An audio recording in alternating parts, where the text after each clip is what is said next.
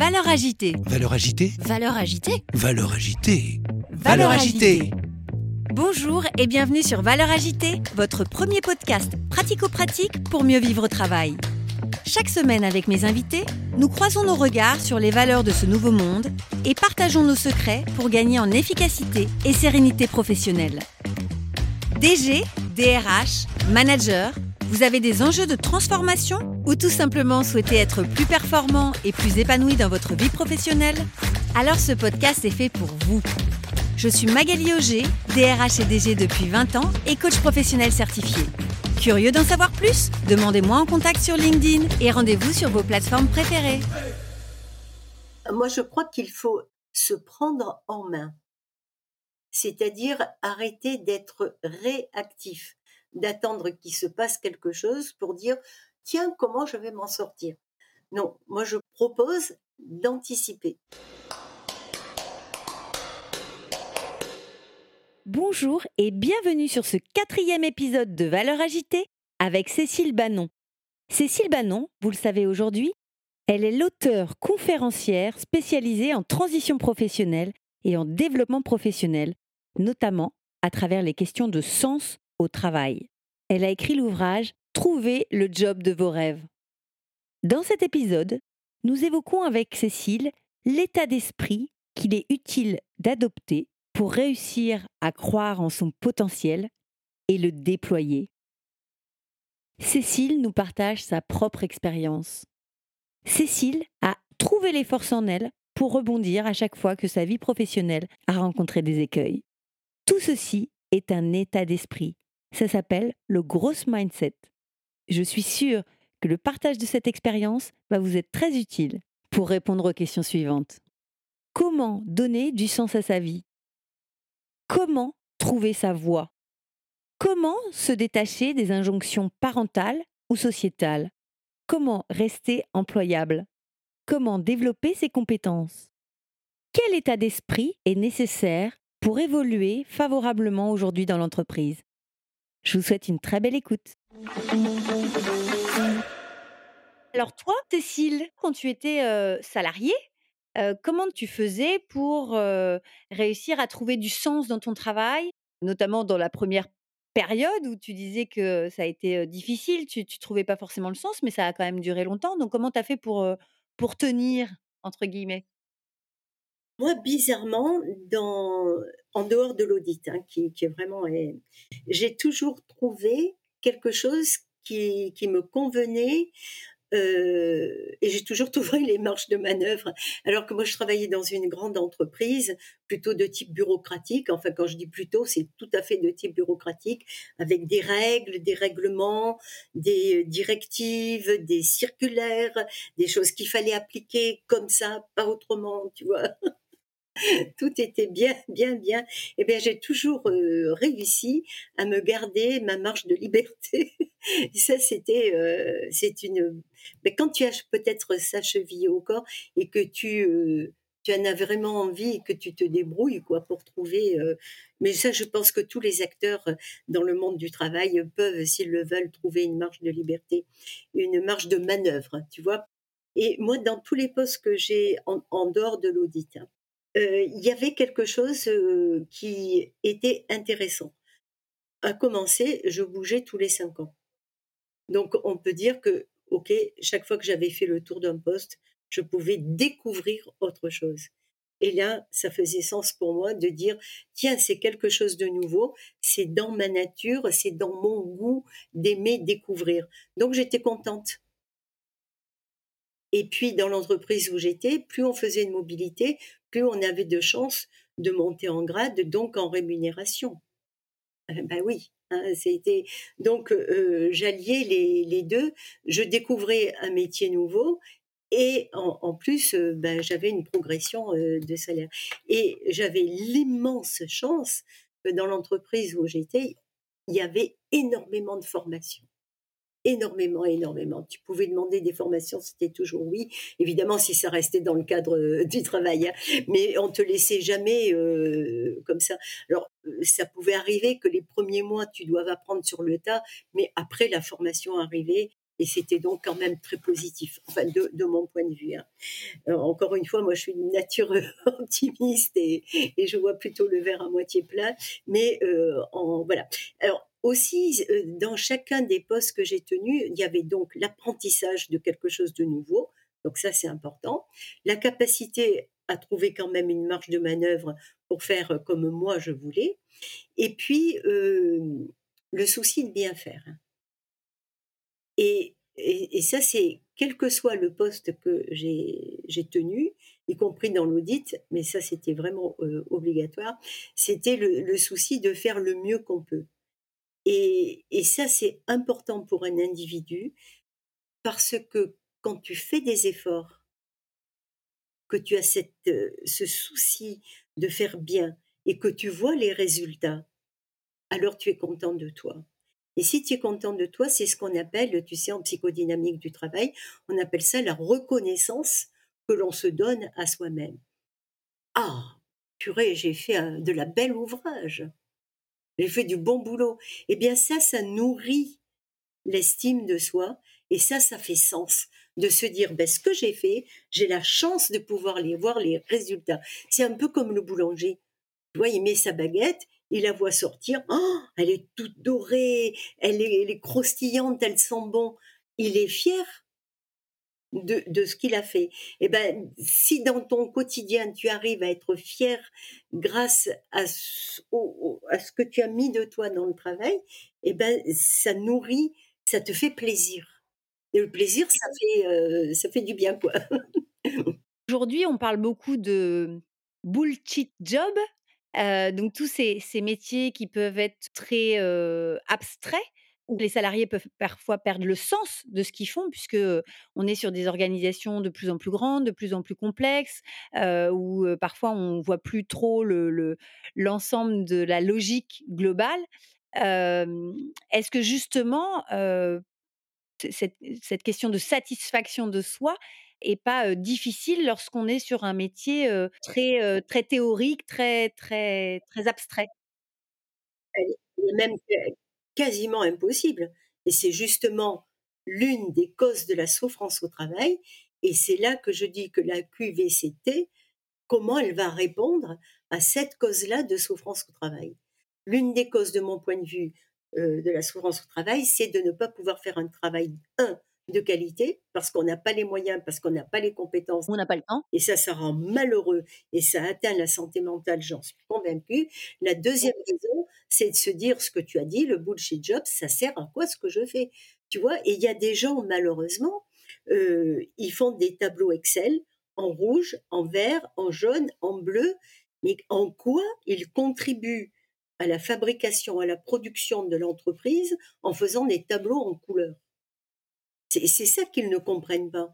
Ou quand tu as des, process qui sont envahissants, euh, quand tu as des procédures qui sont trop longues, quand tu as des, calculs d'indicateurs, quand ben, quand tout ça te fait perdre de vue en quoi toi tu contribues à quelque chose d'utile pour ton entreprise. Et là, c'est tout à fait d'accord. Ça, c'est une cause de la souffrance au travail, d'avoir le sentiment de se dire, mais après tout, si j'arrêtais de faire ces tableaux en vert, en rouge, eh ben, l'entreprise tournerait encore. Et là, tu te dis, mais alors ce que je fais, ça sert à quoi? Et, et, là, ça, c'est terrible. Parce que comment veux-tu te reconnaître toi-même, être fier de toi, si tu as le sentiment que tu fais un bullshit job? Bien sûr. Bah, tu te, tu te déconsidères toi. Là, c'est le brown out, c'est la perte d'énergie, c'est là tu plonges, c'est évident. Évident. Et c'est vrai que les organisations sont de plus en plus grosses et complexes, et il est rare qu'une personne arrive à voir même le, résultat de son travail, parce qu'en fait, c'est un maillon d'une chaîne qui est beaucoup plus grande et, et pour lequel des fois on n'a pas la vision globale parcellisé. Et effectivement, du coup, je pense que ça aussi, ça contribue, enfin, le fait d'être dans des grosses structures contribue aussi à la perte de vision globale et donc à la réalisation, enfin, à l'identification de ce qu'on a réalisé, même collectivement. C'est ça.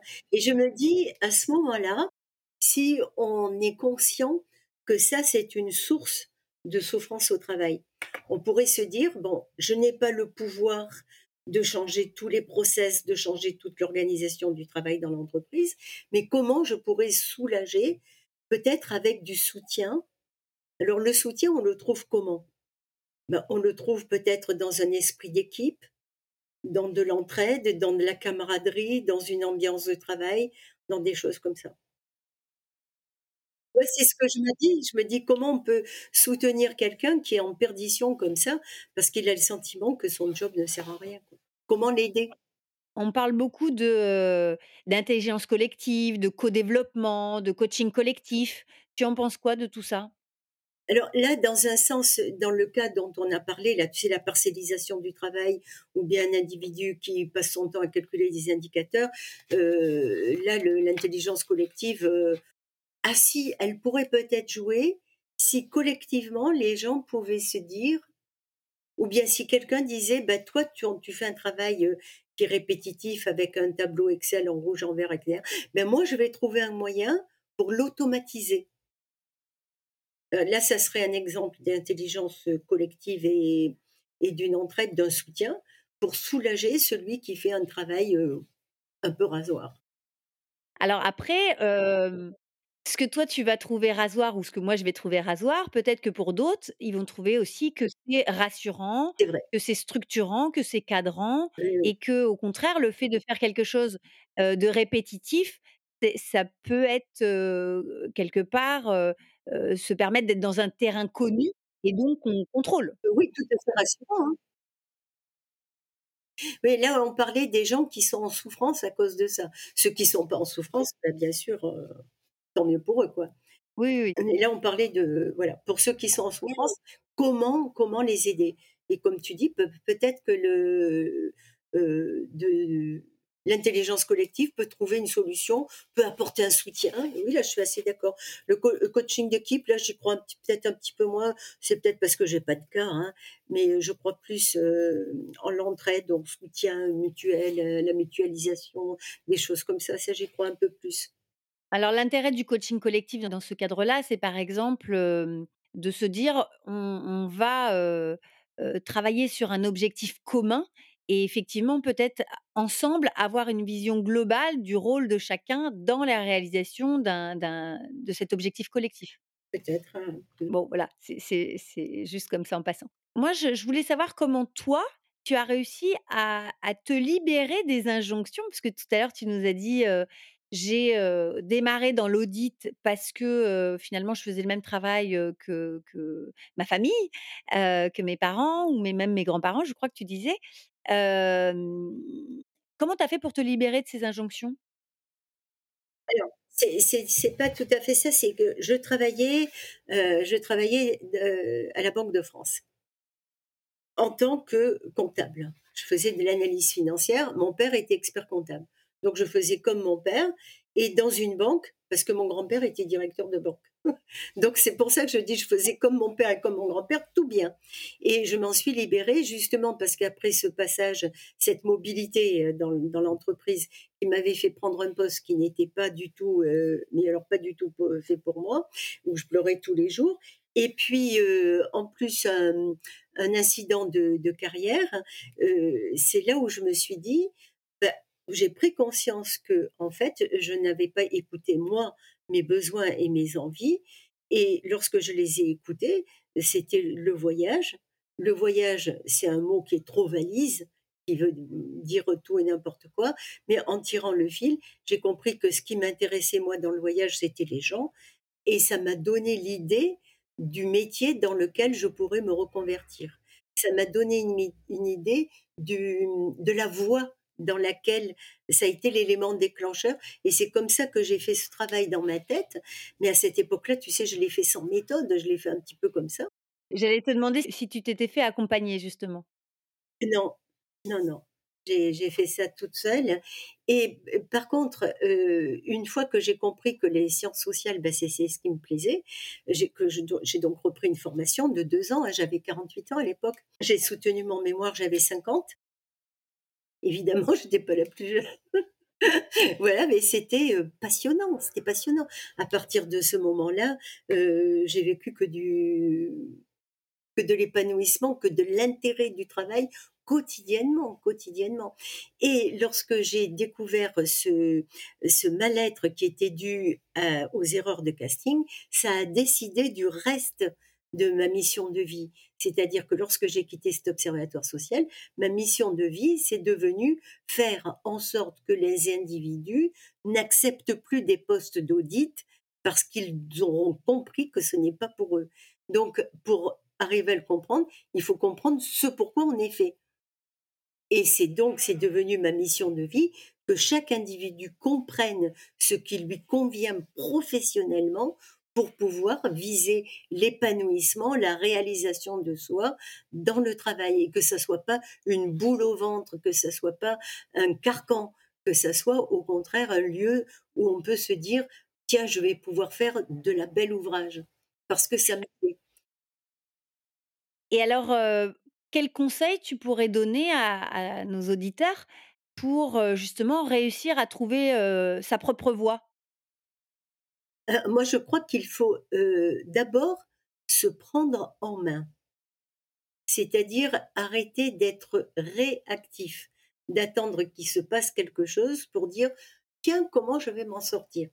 Non, moi je propose d'anticiper et de ne pas attendre qu'il arrive la tuile pour se dire est-ce que je suis employable? Non, c'est trop tard. Donc moi je pense qu'à l'inverse, il faut prendre, se connaître, euh, anticiper et commencer par connaître ses compétences. Euh, et pour ça, il y a, des exercices. Moi, j'en parle dans mon livre, hein, Trouver le job de vos rêves. Il y a tout un chapitre qui est dédié à comment je trouve mes compétences, sans rester en surface, mais au contraire, en allant au plus profond euh, et en, suivant un, un, pas à pas pour essayer d'être le plus possible exhaustif.